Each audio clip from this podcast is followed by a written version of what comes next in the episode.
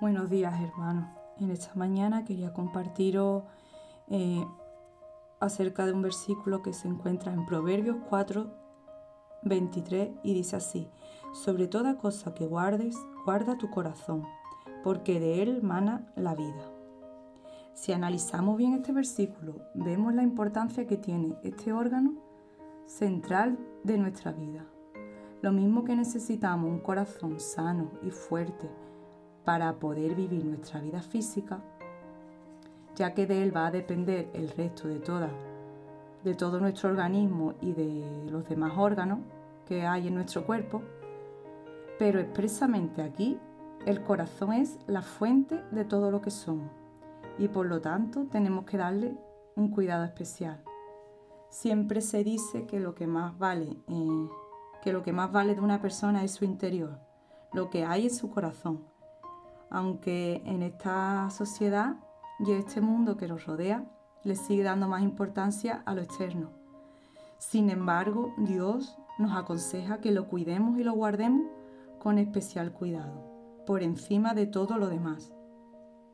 Guardar, el corazón significa cuidarlo, vigilarlo, estar atento para procurar que nada nos haga daño y así poder evitar cualquier cosa que nos aleje del plan de Dios para nuestras vidas.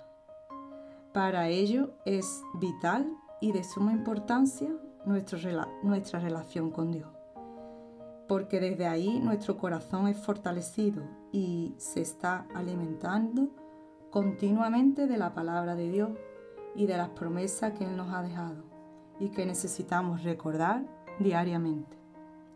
La oración, la palabra, poner en obra lo que Dios nos dice, todo esto actuará como escudo frente a lo que nos pueda venir de afuera e incluso nos alejará del pecado, de los deseos carnales, de las tentaciones que pueden venir en cualquier momento.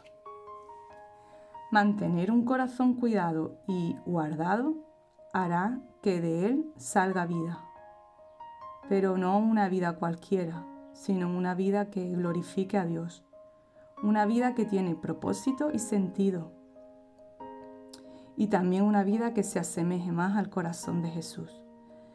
En Salmo 119, 11, el rey David decía que en mi corazón he guardado tus dichos para no pecar contra ti. Un corazón que atesora los mandamientos de Dios estará más alejado de de caer en pecado, porque está guardado y cuidado.